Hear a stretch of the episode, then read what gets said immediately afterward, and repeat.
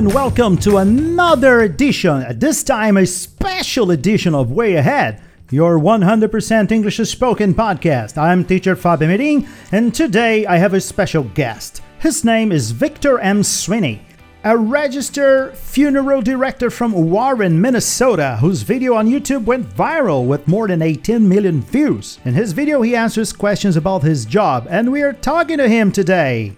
So, Victor, thank you so much for being here with us and my podcast way ahead which is a podcast here in brazil intended to those who are learning english and they have to and they want to listen to something spoken in english so here you are Excellent. I'm I'm glad I can help you. Oh man, you know uh, I've been talking to people since we started talking, and uh, we confirmed um, this uh, podcast episode, and um, a lot of people started sending me questions because this is a really really interesting subject. For those who don't know and are listening now, this is Victor M. Sweeney. Am I right? That's right. Yeah, the the M is important. So The M is so important. So important. I, I agree. My name is Fabio L. Emmering. yeah, you need the L. L for Lewis. But anyway. Ah. Sure. The uh, yeah, there, there's been a lot of speculation about what my middle initial is. Uh, Hmm. A number of people have thought it might be mortician. Oh, that would be great. It, as it turns out, it's Murphy. Murphy. I am right. but named directly after my great grandfather, who Wow. passed away when I was 20. So I, I grew up with him around, and his name was Victor Murphy, and my name is Victor Murphy Sweeney. So we I, I get my direct name from him. Wow, that's that that's nice. Um, once I, I've heard someone saying that having three names is a great thing. I mean, two names, nah. Three. You have to have your name, your your Christian name, as you call it, right? Your m- middle name and your surname. That's a win. Yeah, I, I don't know about in Brazil, but Hmm. at least in America, Hmm. uh, if you hear someone's middle name, it usually means they're in trouble. So, uh, for instance, I have I, I just we just had our fourth child three Mm, weeks ago. Wow! And, uh, Congratulations. thank you, thank you. So if um yeah, if you hear Edmund James, uh, I'm you know kind of calling out my oldest son because he's done something. Mm, Something, yeah. It's like here. It, it's it's the same here. Fabio Luis, and then I know something is wrong. Even today, when my my wife calls me like that, I know something is wrong. I'm in trouble. you ever scold yourself using your middle name? I find I find Hmm. myself doing that quite a bit, where I'll make a mistake. Hmm. Victor Murphy, and that that that sometimes is helpful too. It gets you back on track. exactly. Yeah, I've done that. I'm quite critical. I mean, I, I I am. I don't like to make mistakes, and I believe you don't either. No, no, Yeah. it's it's the same. It's the same. Everybody's striving for perfection when we're Yeah. we're not Yeah. going to get it. Exactly. Exactly.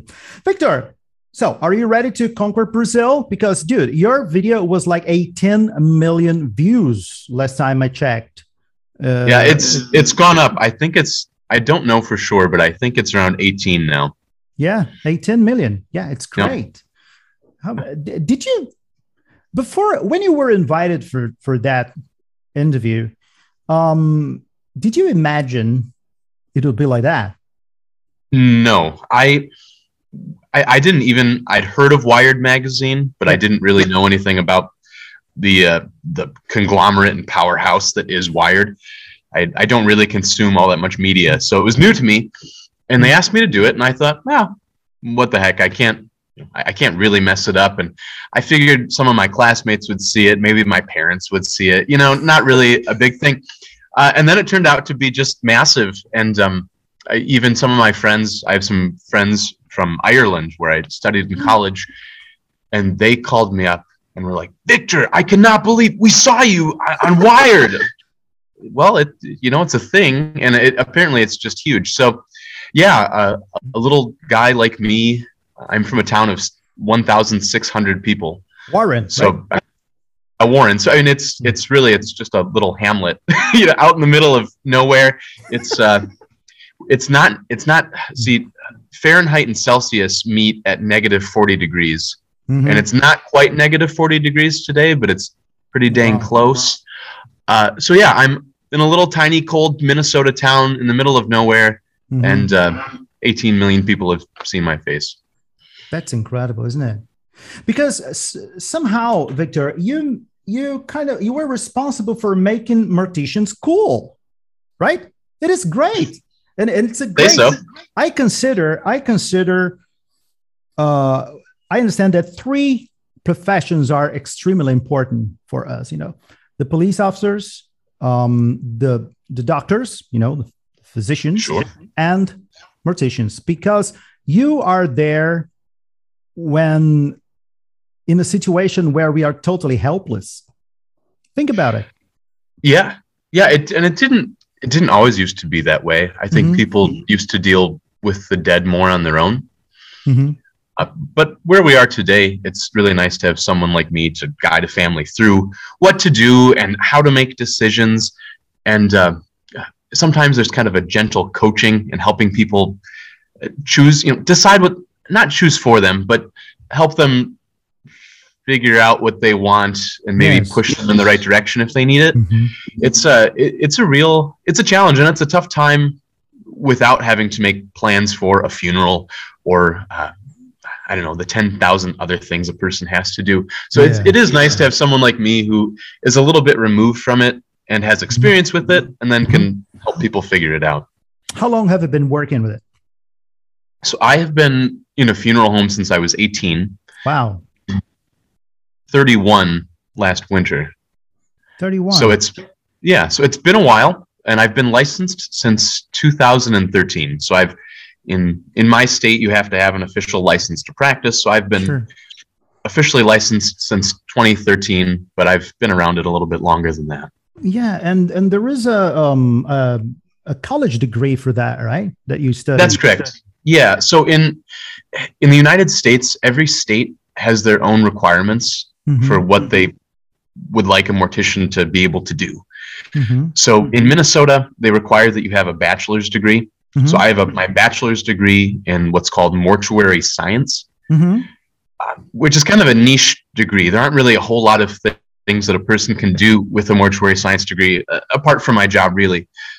Uh, but then the state next to me, North Dakota, Hmm. which is even more remote than I am, um, it, it uh, so its requirements have what's called an associate's degree, which is a two-year degree. So a bachelor's is the associates is two, uh, and so they just have slightly different requirements. And then some states, like Colorado, have no requirements. You just say, "I'm, I'm Fabio. I'm a funeral director," and you hang a shingle with your name on it, and that is now your job. Oh god really Yeah, yeah. So Wow. it's it, it varies pretty widely, but I would say I don't know of any state that has a a higher requirement on their funeral directors than mine. Sure, sure. And you know, Victor, when I started, you know, researching about this uh, subject uh, uh, for our chat today, for our conversation, I started um, noticing the differences between the way you guys do in the United States and we do here in Yeah. Brazil. And it's very interesting. For example, for example, if someone dies this morning here in Brazil, uh, the funeral starts. I mean, the wake, right, as you say, starts in the afternoon, and they bury the body in the following morning. Yeah. It's it's no longer that. I mean, I don't think there is 24 hours for that. And and you in the United States, as far as I can see, also in in the movies, and when someone who is very famous dies, um, you it like it takes like a week or so, right? Yeah, yeah. It can take up to a week. Um, I, I think a lot of it eh, probably stems from just the sheer distance that people travel to go to funerals. Mm-hmm. So my my parents live nine hours by car away from Wow. where I live. Really? and that and especially in the midwest united states driving 9 or 10 or 12 hours to get to a destination is not really unusual or even it, it doesn't seem unreasonable to us Yeah. um, but for, so for whatever reason that is uh, so then on top of that the the duration between the time of death and the funeral is really based upon who is coming Okay. uh, I've had plenty of funerals where we turn around and we have the funeral in two or three days because everybody that's going to come lives in my town. Mm. Um, but more often than not, it, is a little bit delayed, which is which is good. It gives a person a chance, I think, to plan things very thoroughly. Yeah. On the same token, it's hard because then everybody wants to plan everything very thoroughly, if you know what I mean. It's I uh. It gets there's a lot of overthinking Yeah. that happens. So uh, sometimes I I kind of sympathize with the areas of the world that have the funeral very practically within one or two days. I think there's a Mm. certain beauty and maybe a tradition in that that the United Yeah. States has lost. We we Mhm. don't you know we have death ritual, but it's so be like variable. Yeah, and it's and it's it's new. Whereas if maybe we were a more established nation and maybe more intact with our in touch with our traditions rather Hey. maybe burying in two days would be the norm and we would know what to do and there wouldn't be all this Mhm. there wouldn't be so many questions about what we're Mhm. supposed to do you would just know because it's what you've always done Yes, and also I believe that um, by having this process finishing soon, I mean you don't you don't extend the pain of the person. I mean, you know, somebody died, and you go that week thinking about, okay, let's get it over with, let's bury, right? it's true it's true Another very interesting thing that I've seen is that people uh, usually go to the family house and eat. They have cake and stuff. Man, we don't do that really. Here, when Yeah. we see that in movies, we go like, "What is that?" All the time like that. Yeah. Well, so that's um, that usually in Great Britain is where you might see the gathering at the family home. Uh, here, we we will have a meal almost always following like a funeral mass or funeral service, depending on your tradition. Uh, but it's almost always held at the church or at a neutral place, so the family doesn't have to cook. Oh yeah, So, imagine. yeah, I mean, I'm carrying. I'm in this burden today. I still have to cook for all these people. Yeah, so so that is nice, and it's what's really interesting, Fabio. So my my very best friend from the time I was 15, he took his own life in Oh. 2018, Terrible. and that was devastating. And I had to help. I had to help his family plan that. I gave his eulogy. I was a casket bearer. I, I was pretty involved. Um, Mhm. But what's interesting is that I never, you know, I've been doing this professionally for a number of years, and I never really understood why people like to gather to eat after a funeral. I always thought it was kind of tacked on, you know, kind of Ah. unnecessary. Okay, Uh, so you you you see my point. You see my point. But Mm. after doing it with my friend, we had his funeral. We went back to the church, and I got to sit in the basement of the church and eat a hot meal with all my friends and his relatives. It was it was kind of nice. It was Oh. kind of nice. There you go. So. yeah, it, it brings people together. This It is does. interesting. Yeah. Yeah. Yeah. And um and it's so interesting because uh I mean I don't know if you can hear there is an airplane crossing the sky right now. Nothing that's perfect. So nothing will disturb us at this precise moment. um about you know because you, you are a funeral uh, let me see uh, the name is mortician and funeral director is that Yeah, they're basically synonymous. They're Okay. they're the same. It's That's kind of a one to one comparison. Mhm. It just depends on who you're talking to. mm-hmm. Most families don't want to hear you say, "I'm Victor the mortician." It's, it it that sounds a little. a, fantastic way to introduce yourself hello i'm Yeah. Victor the mortician Yeah. oh, Here here comes the Undertaker. Uh, you know, it's not it's not what people want to hear. So, funeral director is nice. nice do you have nicknames like here in brazil we have papa defunto okay let me teach you now we're going to teach you some Please. portuguese okay papa defunto defunto is corpse but in a Okay. kind of um funny way to say okay uh and papa is like if you eat something so papa defunto is the person who as a corpse mortician oh i can't see a corpse i'm gonna get it you know Hmm, you know I see. Yeah, like uh, the the maybe the the English equivalent would be body snatcher.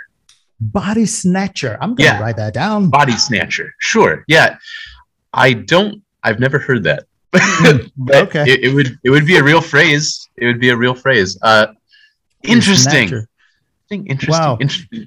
It is, and um, and and why? Because your profession is, for example, when I drive, and this is very usual. Okay, when I drive, I go past like a cemetery or even a, f- a funeral house or funerary house.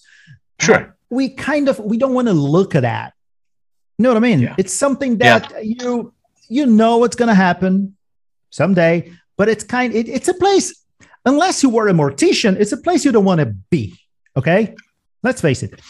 And and and what is very interesting is that because of this feeling, uh, people are usually put off, right? Uh, and you are responsible for bringing this to people to, hey, it's very nice, it's cool. Let's see, we have very important people working on that, and we need them so much. So this is great, Victor.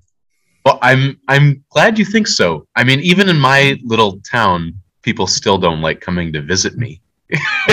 but but I but I I could believe that the videos has maybe changed some minds or at least Yeah. opened people up to the idea Hmm. of thinking about death, which is I mean a good first start, right? Yes, because this is a destiny that we all share. Absolutely. No We are- way. As as Charles Dickens said, we are fellow passengers to the grave. That is us. Oh, passengers to the grave. What a great sentence. Charles Dickens? Yes. Wow, that's great. That's a beautiful one. I was uh, remembering from your video when someone asked, why uh, aren't we buried vertically instead of horizontally? I thought that was one of the one of the best questions, and I was thinking that's a very good idea. But as you pointed in the end, it's kind of complicated to for six people to carry the casket and then, as you said, drop grandma down the hole. I love that sentence. Yeah. I you know what's funny, Fabio, mm. is I had somebody rebutting that mm. Oh, on, on the video. They were saying, well, you could bury vertically, it wouldn't be that mm. hard. And so I looked into it actually, mm, and I called a company that makes augers, giant drill bits for the ground. right. So I, I figured you had to have probably a five foot auger, Uh huh. have to be probably eight to 10 feet deep. Yes, it must be deep. And so it would be a massive, the, the auger, the, the drill itself would be massive. So then I, I Oh my asked the, so I asked the salesman, "Well, how would you do it? And he'd say, well, you'd have to have that, and you'd have to have an extended backhoe that would be tall enough to put that in the ground. And then I asked him, how would you get it to the cemetery? He said, well, you'd have to have a flatbed trailer. so to that one guy who was rebutting me, Uh, you'd have to have some specialized equipment, and the auger itself, I think, was, I think it was fifteen thousand dollars. Jesus Christ. So- man. Yeah, so the the entry the entry into that uh, alone would make it pretty impractical. Where, as a person, you know, two guys with a shovel could dig could dig a horizontal Yeah. grave, yeah. whereas a Yeah. vertical one would be much much more challenging. No, and, and it's, uh, you know, uh, maybe this is the idea of someone who hated his family so much and he put, I want to be buried vertically. And then you will see, you bastards. Fight burial, yeah. right? Yeah, it's incredible. You know, my father passed away like almost five years ago and he was cremated. Okay. And um, since then, I started asking myself, how do they know? Because you usually put uh, the body with the casket in the, I mean, you call oven? Yeah, the oven. Sometimes, the, maybe the more usual term we use for a crematory oven would be a retort. Re- How do you write this? Please, could you ex- spell it? Sure, it's R E T O R T, retort. T O R. R Oh, retort. yeah, retort. Oh, I, I don't know where that comes from, but that's what I've usually heard it called. Hmm. Oh yeah, so how do you know? How do you know who's going in and the coming out? ashes that the ashes that I receive are my my, my father's in in my case. Yes. Okay. That is, yeah, that is a very common concern. So the crematory that I use, what they do Hmm. is before and then after each cremation, they brush out the, the retort, the crematory oven. Yes. So that means it's being brushed twice before a body goes in. Okay. It Now- must be clean. I yes, when now when I bring a body to the crematory, it has to be in some kind of outer container. right? I couldn't I couldn't bring a body just wrapped up in a sheet. All right. So it'll be in either a casket. Usually we have a, a cardboard casket for that purpose. Mm, Bring the body there. And then when they come, the, the individual is assigned a little disc, a little steel disc with a number. Mhm. Okay. And there, there are two of them. So one with their number goes in the casket with them. okay. The other one goes on the outside of the crematory oven. Mm, So then the whole time they're tracking by that steel disc because it's in with the remains where a person is. Mhm. Yeah, so they, they can always track a person. And then yeah, the disc doesn't melt or burn, yeah. stays intact, so it's always readable. So that is yeah, that's how they kind of do their their tracking on the body. Basically, what we got then in that little box uh, are the ashes of the bones, right? Not, not of Correct. the. yeah yeah so that's so one thing it you know it's not like it's my mission exactly Mhm. but i really don't like to use the word ashes if i can help it Really, really. yeah Oh, well let's the- the reason is I- how do you call it?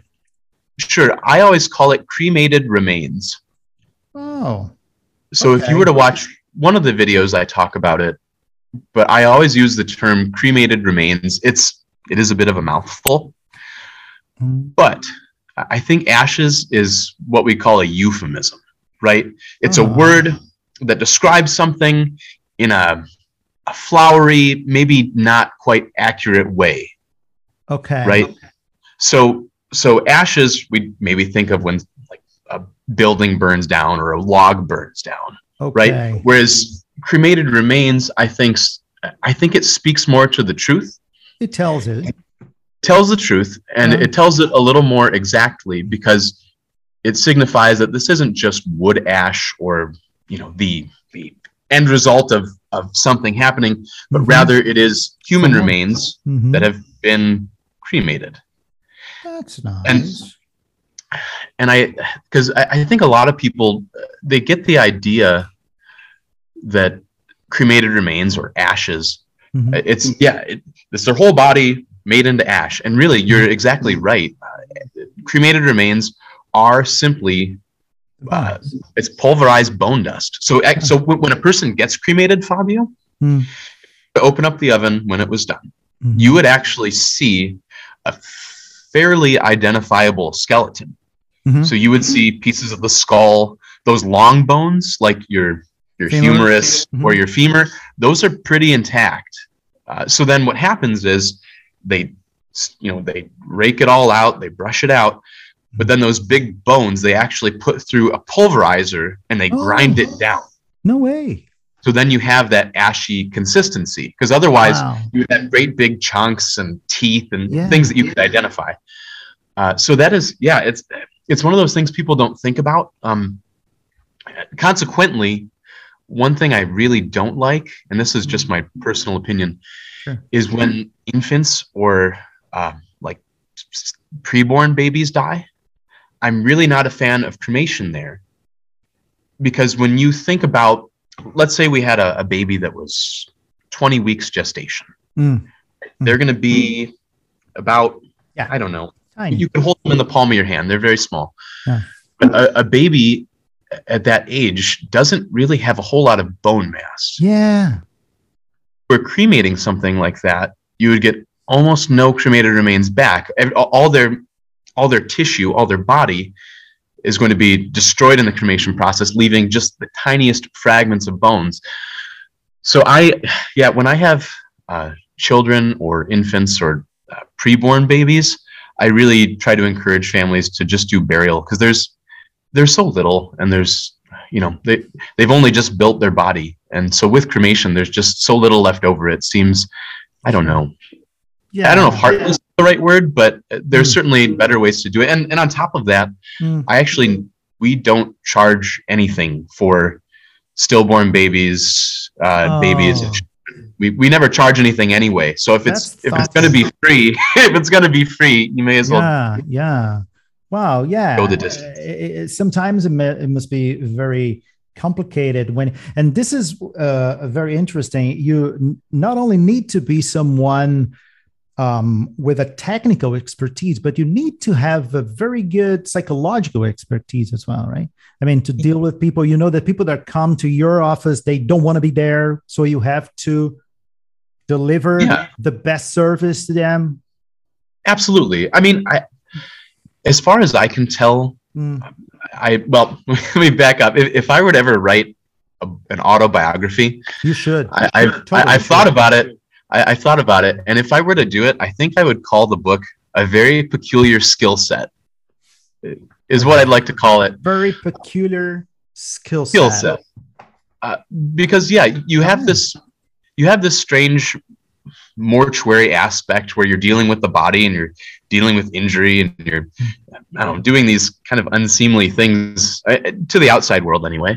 Uh, but then you also have this kind of guidance aspect, the spiritual aspect, the pastoral aspect in some ways. Mhm, mhm. And at least the last three of those, I think, are really innate, right? There's something Mhm. you're you're born with that you Yeah. create. Your, you can't learn it, right? Yeah. Uh, you can learn how to uh, sell a casket. You could learn how to embalm a body, Mm, but you can't really learn how to effectively communicate or guide a person through a funeral or really just be sympathetic while also knowing how to get a job done you can't mhm. can't learn that on paper Sure. so it's yeah it's, it's a really it's a strange Something job you were Fabio. born with. i think so i think Yeah. so Yeah, I believe so. Because let's face it. I mean, obviously, I've been reading about you. I've seen some of your videos, and I remember you said that uh, the first time you got in contact with death was when a friend of yours passed away at the age of four. Yeah. And then it was so. I mean, and how old were you? oh i i Average- suppose the both of us were either four or five Yeah. i i don't know it, it- that was the turning point for you. I you know I don't know. I've I've thought about it a lot. I didn't Mm. truth be told, I didn't think about it a whole lot until I started pursuing a job in funeral service. Because you end up reflecting a lot on what in the world sent you here. if that makes sense. I imagine. Uh, So part of it was, uh, you know, the first part was I'd always, from the time I was a kid, I'd always wanted to be a Catholic priest. That's what Oh. I always wanted to be. And when I discerned out of that in high school, I was then left with the uh, idea of what what in the world do I do now? yeah. now that that door is closed. So, yeah, kind of stumbled into funeral service, but then I got to thinking about it and I thought about my childhood friend Robbie, who I found dead in his bed. Mhm. Um, I we had a lot of death in my family. Um, my my sister. The thing I think maybe really did it. If you wanted a very honest opinion, Hmm. my parents had a daughter before I was born, Hmm. and she lived for three hours no way. and um, so then she she died in my mother's arms they had her funeral and then i was born so she she died in january of 89 Hmm. and i was born at the end of end of 90 so we were born fairly close together Yeah. um, but so I grew up going to my sister Kate's grave and going to the cemetery and cleaning it off. And it's still something I do. So when I, like my brother and I went back to visit my grandfather before he died in 2020. And what did we do? We got to my mom's little hometown. We unloaded our stuff. We drove out to the cemetery. We cleaned off Kate's grave. It's just something we've always done. Mhm. So I think maybe that comfort with death started there because my parents were always they were always very open with it, and I in between that and having a lot of older relatives that I knew, right, my my great grandparents, Mhm. between those two things, I, I think that is at least what uh, set the foundation for what Hmm. I've since built upon. That's interesting. Yeah. That's interesting. Really, really interesting. So, since an early age, you've been somehow um, around the idea of cemeteries and and all right. Yeah, and it's and it's not like and it's not like we were dragged there kicking and screaming like yeah. we wanted to go do something nice. We wanted to go do something nice for our sister. I, I, I have two other brothers. But we wanted to go beautiful. do something nice for our sister we've never met. yeah. It, it- that's, That's- okay. I, I think that's yeah. I- it's a. I think it's a very natural instinct, Yeah, sure. and I I would commend my parents' openness to that. Really, for putting me where I am. Even one of my brothers is a financial advisor, Hmm. and what's really funny about that is he was saying I I work almost entirely with old people, but we were you know we were around old people our, our whole childhood, so it, it just it makes sense, and that's what I do now. That's that's my demographic is old people. well, then he works with old people, and when he gets new clients, he can give your card as well. Oh, and by the way, right. this is my Not a brother. conflict of interest there at all. yeah You never know. Yeah. You never know. right. Victor, we have some questions here. Okay. Yeah, I would love to answer some Yeah. questions. Let me see. Uh, for example, this is a question from, let me see here, from Jack. Jack in Brazil, we say Jaqueline, but in English, we pronounce Jacqueline. Jacqueline. Jacqueline, like Yeah, that's uglier. Your your way is nicer. Oh, okay. Thank you.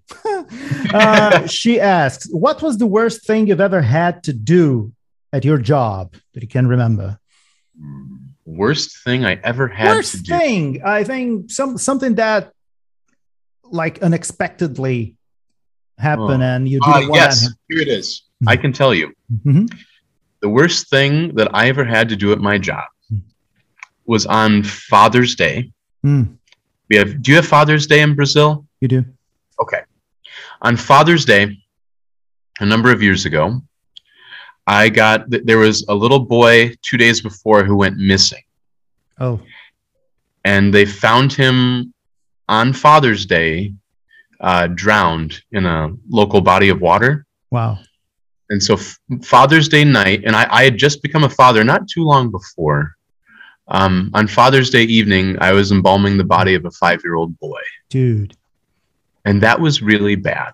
Yeah. Um, and it was it was uh, post-autopsy, Mm, which is a challenge uh, because then you know the abdominal cavity is open, and the the cranium is Mhm. open. sure. incision there uh, at the top of the at the back at the base of the skull um, Mhm. and i i'll never forget having to prepare him and you know kind of get him back together and and truthfully he he looked like an absolute angel when i was done but it was the worst father's day i've ever had and just the i mean and i i had a little boy at the time who was around the same age and his family told me that he liked ninja turtles so I I went to the store and I bought some Ninja Turtle socks for the little boy. Wow. He, the, Wow. the family brought clothes, didn't have socks, so I, I brought I bought some Ninja Turtle socks for him. Wow. But it's uh, it- that was really hard. That was Yeah. really hard. And then to sit with the family as they've lost their little boy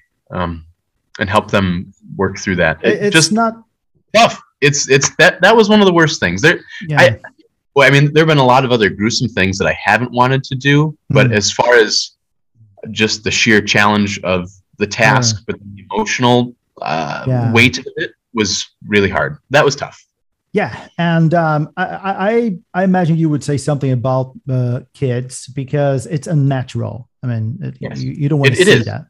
You don't No, want to see and- that.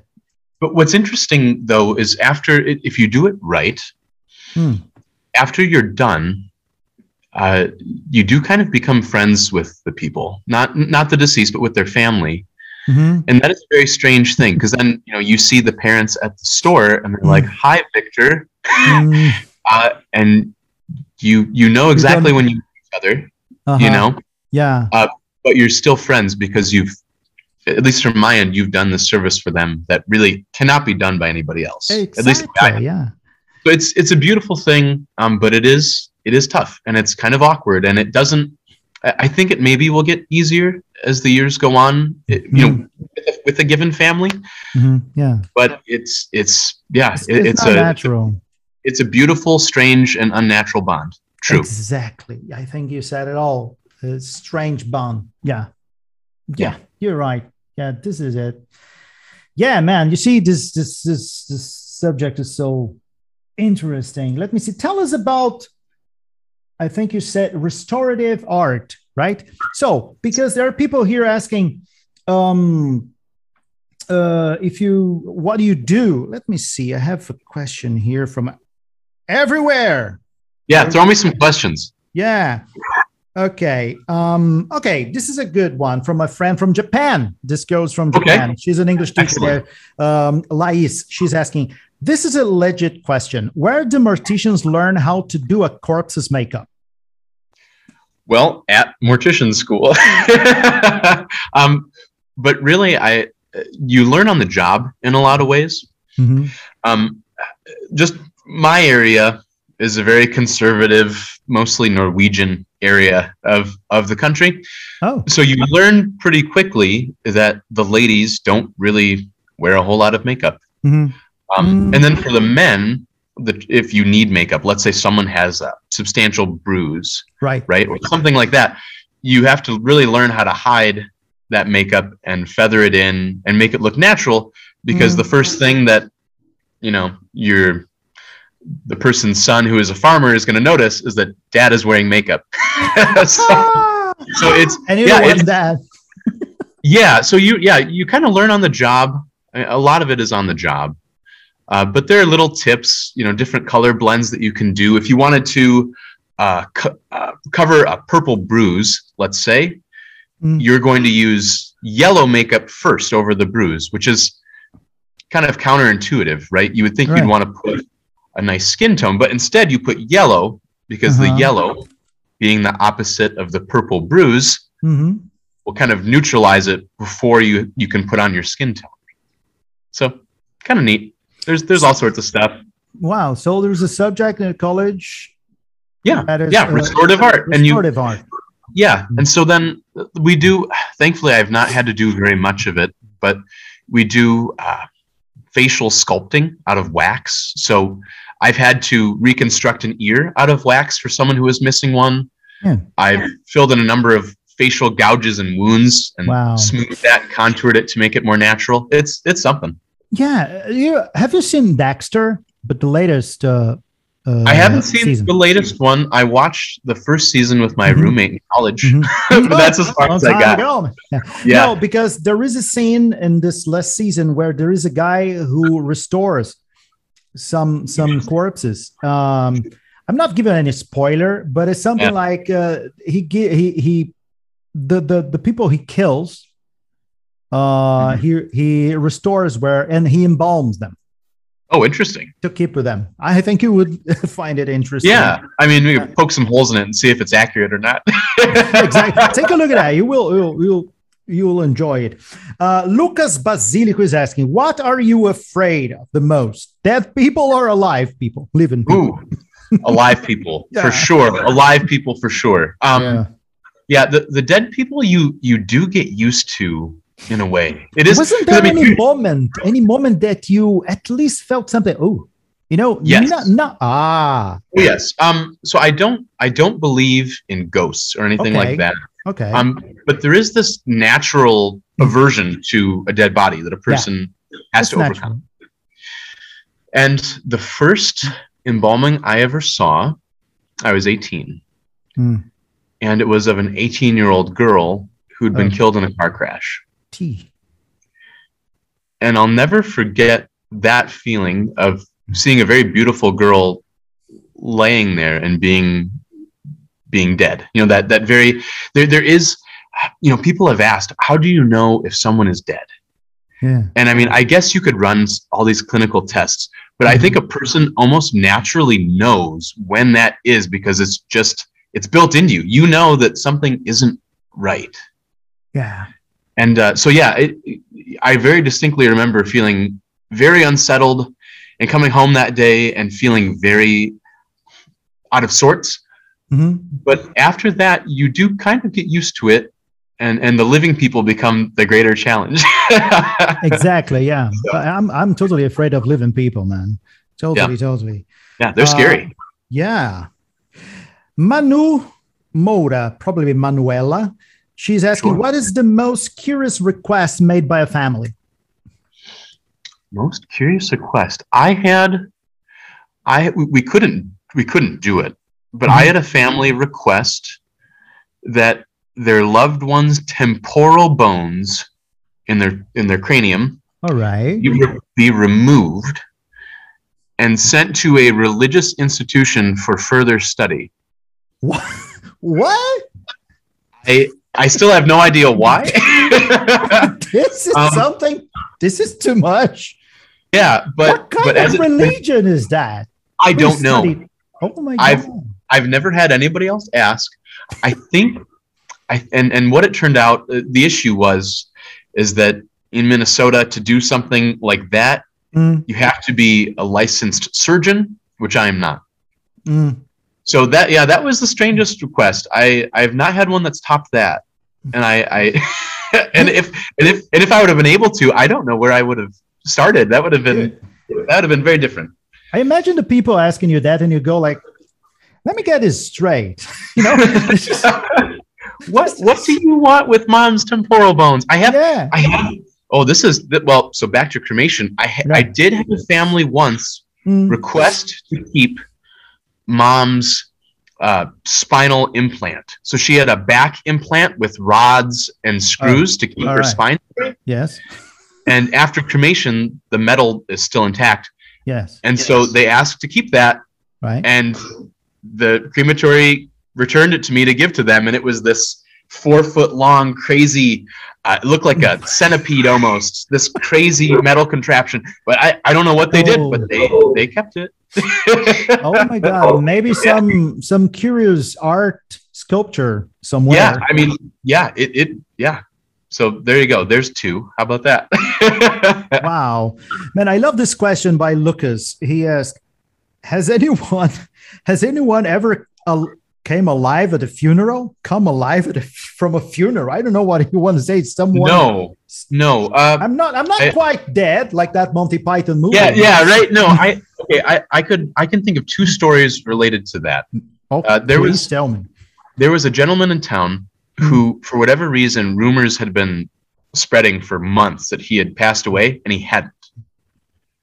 Okay, Where so people, had, well, he, he was just in the nursing home, but for whatever Oh, reason, He people, was not watching was- TV or something. yeah, yeah, no, no, he was, he was, he was like he wasn't well, but there were these rumors passing that he had died, uh, and it happened Wow. a number of times, and Mhm. so he pa- he did end up passing away one night, Mm, and I brought him into my care. eventually. Yeah, yeah, Yeah. And we, we, I mean, we'll all get there eventually, Fabio. Mm. Uh, Yeah. But uh, so I, I, I brought him into my care, and I called the pastor the next morning to let them know that this gentleman passed away. And she goes, "No, no, no, he's he's still alive. That's just a rumor." And I was like, "Well, I I'm here to tell you, as the funeral director, This parrot is definitely he's, deceased. he's definitely deceased. He's shuffled off his mortal coil. Uh, so no, she argued, but she argued with me, this pastor, and uh, so finally, I got really sick of it. I was like, "Look, it's like if he was not dead when I got him, he certainly was after I drained all the blood from his body. Like I can assure you, I can assure you." He is not living, oh my and, god. and then and then she finally took my word for it. But you know, Oh. when, Good. when you were up yeah well when you were up four hours in the middle of the night taking care of a person Yeah. I- like wouldn't you trust me that that i i'm positive about that and he would have asked, "Why are you draining all my blood, yo?" then, and then Oh. the and then I, I guess on a, on a more minor level i did have one time uh, someone's pacemaker go off while they were in the casket Oh, and and it basically it had a fault in it and they were deceased of course and it had a fault and it didn't read the heartbeat and then it went beep, beep, beep, no. But it happened, Fabio, right when the wife approached the casket. oh My God. And that was terrifying. In the middle of the of the of the of the, it was already for, of the wake. Yeah. on the way. And so- oh, Yeah. So after so after that, what, what I've done since is um, I always take out everybody's pacemaker all the time, always. oh my God. I mean, I imagine. don't want that to happen again. uh, do you happen to be around in in the wake? or I was there. Oh yes. was- Oh yeah. I was say, there oh, the whole time. You could have told her, "Oh, he really loved you." Yeah, well, and that's I mean, I think that's kind of the spin the family put on it. Uh, but I was I was mortified. I Oh was just beside myself. I, I imagine. I imagine. I remember that there was this guy asking you about uh, songs, actually, that people put on in funerals. funerals. And and then Sure. you came with that wonderful idea of singing. I think the well, the name is on wing on Eagles Yeah, Wing on, on Eagle's Wings. Yeah, it's a very with, common one. with the uh, uh, Muppet Show chef. the Swedish chef. Yes, Fantastic, fantastic. I already have the song for my funeral. tell me. Dave Bowie's uh, uh, Space Oddity. That You would be that cool. one? Yes, Oh. oh, absolutely. And and but I want something to be beautiful, like my coffin going up, and Yeah. the song goes um, ground control to Major Tom. Yes, That's that'd cool. amazing. That's amazing. Yeah, I mean, or or you could do it right when it breaks, and then it like lifts off. I don't know. That'd be cool. That'd be fantastic. Unfortunately, I wouldn't be able to see it. But Yeah, that, that is the disadvantage, Fabio. the the problem, time. right? This is the problem. You know, talk, still talking about uh, uh, things that are different from one uh, culture to another. Um, here in Brazil, especially in the 50s or in the 60s, uh, there was um, an, an occupation called carpideira. Carp, repeat after me, please. I'm teaching you. Sure, Carpideira. Carpidera. Perfect, perfect. Carpideira were uh, women hired to cry in the wake. Sure. Yes. Yeah, Yeah. That is. Yeah. That um. That is in a lot of cultures actually. That's Is there a common. anything similar to that in the United States? No. I, well, not as far as I know. I know Mhm. in some in some places in the country, they'll hire casket bearers, people to Mhm. carry the casket. Mhm. Um, Ah. and then they'll then they'll have like a particular walk or march. Like, like those from the meme? sure. Yeah. Heck yeah. Great meme. Great meme, Yes. that one. Yeah. um, That is but as far as yeah, as far as um official keeners, I don't. That's what we'd call it a keener. Keener. K K E E N. It's a it's an Irish word to keen to uh wail to weep. Oh, keen. Okay, from Yes. the verb to keen. Yes, and uh, Mhm. uh so uh but we as far as I know we don't. It hasn't really been a thing in the United States, and in my area. Being surrounded by very stoic Norwegians and Germans, uh, we don't have a lot of crying ever, really. Um, so that is wow. yeah it's it's not my favorite i i come from I, i'm i'm not i'm It's not my favorite. yeah i mean so i i am uh at least ethnically historically uh english and welsh and german and irish Oh, and uh my family has always been very affectionate and likes to cry and likes to kiss each other on the lips yeah. and that sort yeah, of thing yeah, yeah, yeah.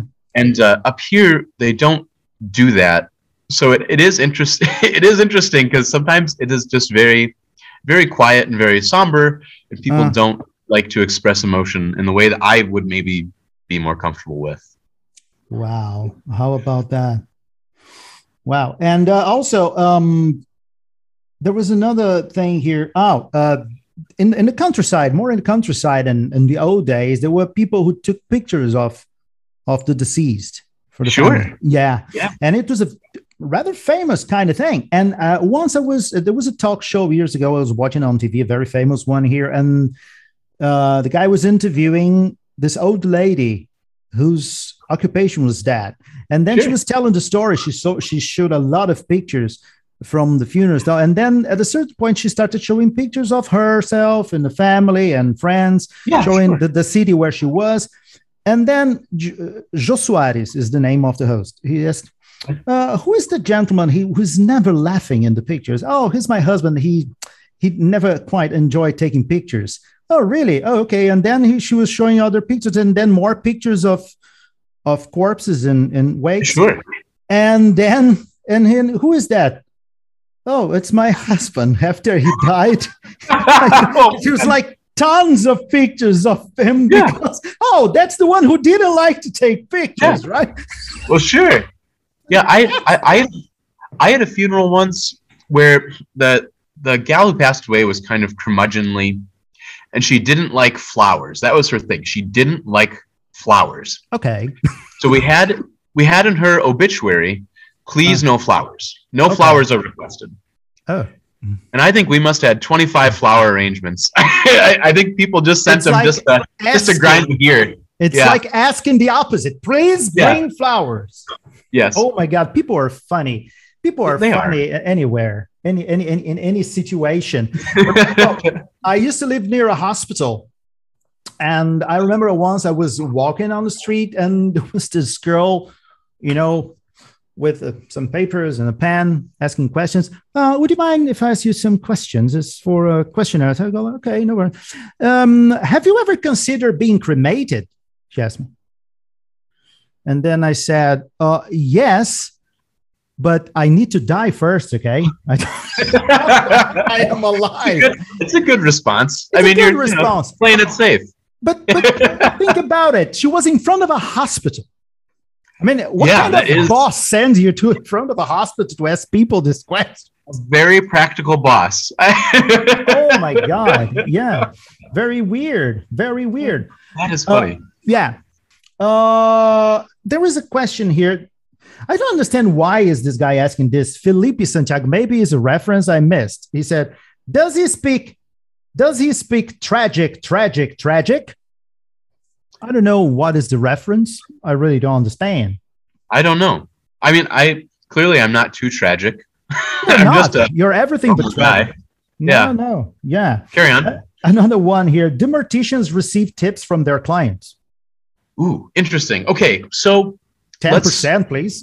yeah, yeah. Let's let's make a distinction first. Yes. Uh, the mortician's client is not the deceased. No, I think mortician's client is, is really the family. the family. Okay, yeah, of course. Uh, so with that in mind, sometimes I not usually. So here's the Mhm. thing: is that um, a mortician's bill in, in the United States has to be itemized out very specifically about what things he can charge for, and then what they are, and you have to disclose uh, various things, which is good, right? It creates transparency on a bill, so nobody Sure. really has any questions. of course. Uh, so there's never any gratuity or anything added because it's all worked into the bill, right? Mhm. Um, but I have had families give me tips before, which is really nice. it is. It is I- because I- uh, they, they yeah. really loved what you did. yeah, I, I served a family once, and you know, you you get you get to become friends in a way, and you talk about other things other than the funeral and death, right? Mhm, And mhm, I told them that I just had a, a baby. That was our second baby, so we just had a baby. mm. And the next week, I got a card in the mail with uh, some baby clothes and a hundred dollar bill. Oh, So, how about happens. that? It's Yeah, isn't that nice? It's Yeah. great, man. This shows how well you do your job and and how Yeah. people are grateful for that. It's, it's yeah so it's it, it happens i mean but it's not like it's expected and i know that you know I teach English thing- and people never send me any shit. they do you hear that everyone send Fabio's. send Fabio's people. baby clothes and some money yeah, I have no kids, but I am a kid in a way. that's great all, all clothes are baby clothes to him yeah, how that? uh, um, I have I have a question here. I Yes, sir. remember you saying that uh, you give a haircut if necessary, but it's not a big deal because it's just front and sides.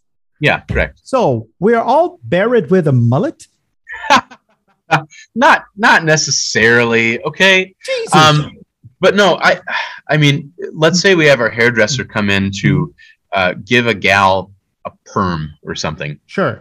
we're only really going to focus on the tops and the sides because even if you perm to the back, like the pillow's going to cover it up. Mhm, So mhm. yeah, not not that we're all buried with a mullet. I do. That's one thing. I, as far as shaving people, if they were clean shaven, I'm always Mhm. very particular, and Mhm. I always shave men's necks because that drives me nuts. I hate it when men are shaved but they have a hairy neck. So it doesn't matter what happens. Beef, as you say. Yeah. So I, I just get to make it right. So I, I will I will roll people to shave their necks. I, I do do that.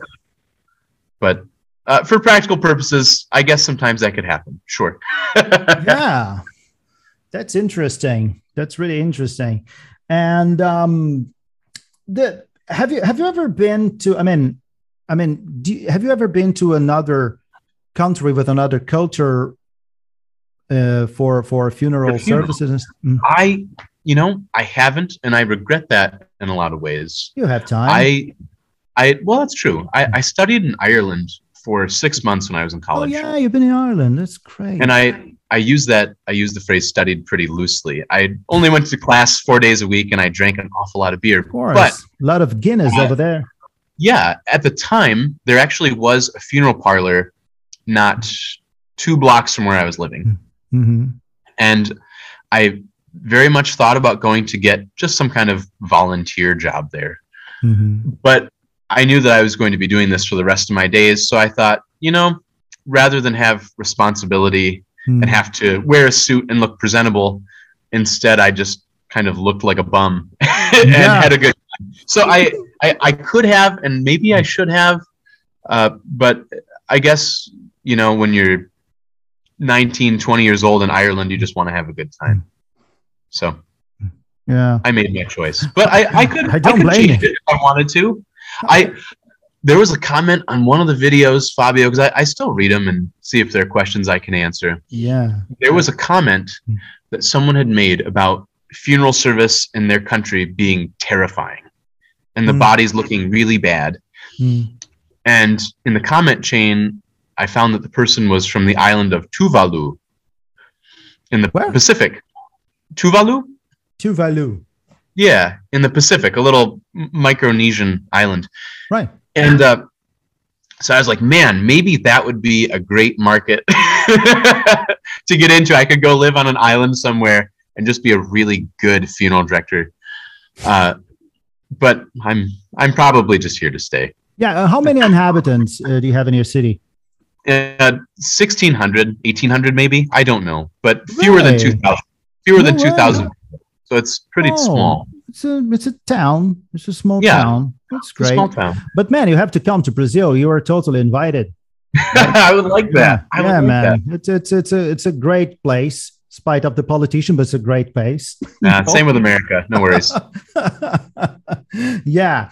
Okay. Well, first of all, thank you so much once more for being so nice to accept this and having this great talk to talk about your your your occupation in such a nice way. I'm sure people will love it.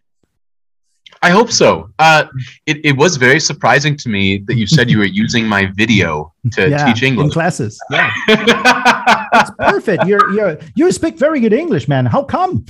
yeah, right. Well, it's, you know, here, here's one thing maybe I'll leave you with, which is kind of interesting. Right. Uh, so I was raised in a suburb of Detroit, Michigan, Okay. which is the state that looks like a mitten if Mm. you're looking for it on a map. Mhm. And Michiganders pride themselves on having a very neutral accent. Mm. And maybe that's where it comes from. Because where, where I live, Uh-huh. with the kind of ethnic influence, Mhm. there are a lot of uh, peculiarities to the English as spoken up here. I, even even a listener from Brazil would notice.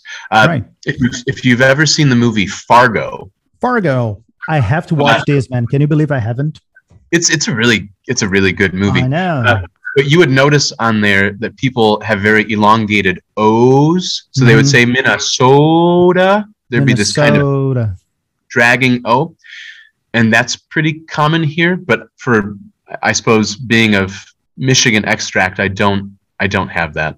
Or at least if I do, it's it's shorter than some. well, no, but seriously, not only that, but uh, your voice is strong and you could you communicate well. Have you ever thought of uh, teaching, being a professor or a teacher? I, you know, truth be told, I have. I if I weren't good at my job, there is there's definitely room in my area for a charter school or what we call a, a private school. yeah. and I would love to do something like that. Uh, but I'm really good at what I do, and I think I'm able to serve my community really well in the way that I am. So I would have a hard time giving it up. Of course. Yeah. But Maybe, someday. Maybe when I retire. Yeah, please. You- you- I, I tell you, from my experience, you could do it fine, man. You could. Oh, do it. thank you. Yeah. Okay. Thank you once more, Victor. Absolutely. So this was our podcast way ahead, 100% in English, as you saw, right? And um, um, that's it. Lovely. Well- thank you for thank you for having me, and uh, just a big hello to all you listeners out there in Brazil. Yeah, they're here, they're here, and they will hear you. Thank you, Victor. Wonderful. Take care. See you next time, man. Thank you, Fabio. Bye bye.